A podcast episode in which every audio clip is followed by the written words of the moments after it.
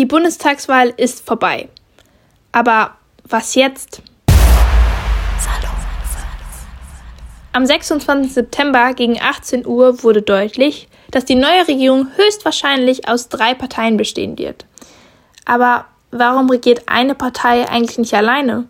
Und wo ist der Unterschied zwischen Sondierungsgesprächen und Koalitionsverhandlungen?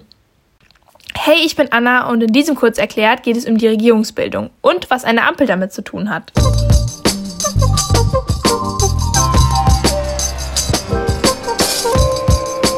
Hey, ich will jetzt Deutschland regieren. Kann ich? Naja, ganz so einfach ist das nicht. Auch nicht für die gewählten Parteien, die in den Bundestag gekommen sind. Also, wie entsteht eigentlich eine Regierung im Deutschen Bundestag?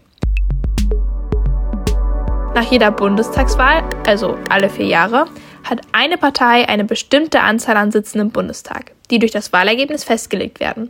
Heißt, deine Stimme entscheidet mit, wie viele Politiker und Politikerinnen einer Partei im Deutschen Bundestag sitzen. Rein theoretisch kann eine Partei alleine regieren. Aber dafür gibt es eine Bedingung. Diese Partei muss mehr als die Hälfte der Sitze im Bundestag haben. Also mehr als 50 Prozent der Sitze. Zum Beispiel von 400 Sitzen reichen für die Mehrheit 201 Sitze. Das Ganze wird auch als absolute Mehrheit bezeichnet. Das ist bis jetzt aber auch nur der CDU unter Konrad Adenauer 1957 geglückt. Also eigentlich kommt es fast nie vor, dass eine Partei die absolute Mehrheit bekommt. Da aber eine Regierung diese Mehrheit braucht, im Regelfall, müssen sich zwei oder mehrere Parteien dazu entscheiden, zusammen eine Regierung zu bilden. Also koalieren sie. Diese Regierungsbildung dauert meist mehrere Wochen und Monate. Die Parteien brauchen nämlich ein gemeinsames Regierungsprogramm. Aber wie soll das denn zum Beispiel bei einer Koalition zwischen FDP und SPD funktionieren, die total unterschiedliche Parteiprogramme haben? Damit sie ein gemeinsames Programm haben können, brauchen sie Verhandlungen, in denen sie sich auf gemeinsame Punkte einigen. Diese Verhandlungen nennen sich Koalitionsverhandlungen. Bevor Parteien sich aber dazu entscheiden, ein konkretes Regierungsprogramm zu schreiben und in Koalitionsverhandlungen zu gehen, gibt es sogenannte Sondierungsgespräche. In diesen Sondierungsgesprächen schaut man, ob man überhaupt Lust hat, mit der anderen Partei zu regieren und ob es genug Gemeinsamkeiten gibt. Schauen wir uns jetzt das Ganze mal in diesem Jahr an. Rechnerisch gesehen gab es drei mögliche Koalitionen, die eine neue Regierung hätten bilden können.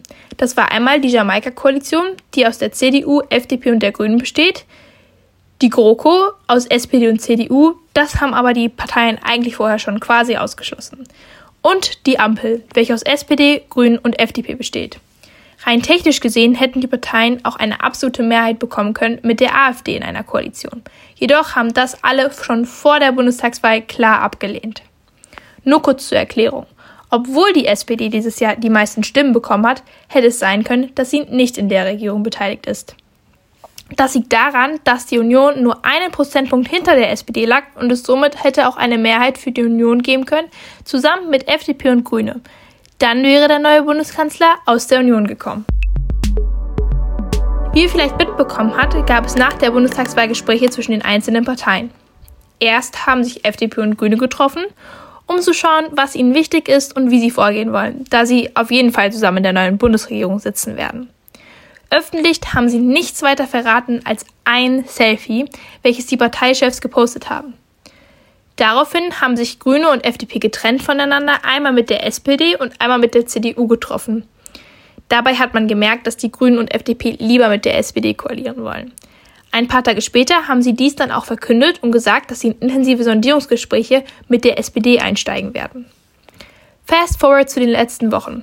Die Sondierungsgespräche zwischen FDP und Grüne und SPD sind offiziell beendet. Mit, man könnte sagen, positivem Ergebnis. Sie wollen zusammen koalieren und demnächst in die Koalitionsverhandlungen einsteigen. Mit der Bekanntgabe über die Koalitionsverhandlungen haben sie auch ein sogenanntes Sondierungspapier vorgelegt, in dem die ersten Eckpunkte aufgeschrieben wurden, wie zum Beispiel, dass es kein generelles Tempolimit geben wird.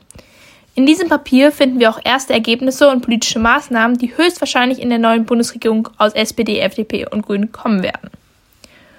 Und wie geht es jetzt weiter? Jetzt beginnen die Koalitionsverhandlungen, um eine neue Bundesregierung zu definieren. Wenn diese erfolgreich abgeschlossen werden können, wird die neue Bundesregierung aus SPD, FDP und Grüne bestehen. Wenn der aufgestellte Zeitplan der Ampel klappt, könnte der neue Bundeskanzler am 2. Dezember bereits gewählt werden von dem Deutschen Bundestag. Ich hoffe, ich konnte euch jetzt ein bisschen aufklären, was gerade so in der Politik passiert. Wenn ihr noch mehr Podcasts hören wollt, dann folgt uns doch gerne bei Instagram und ladet euch die Salon 5 App runter. Bis zum nächsten Podcast. Tschüss!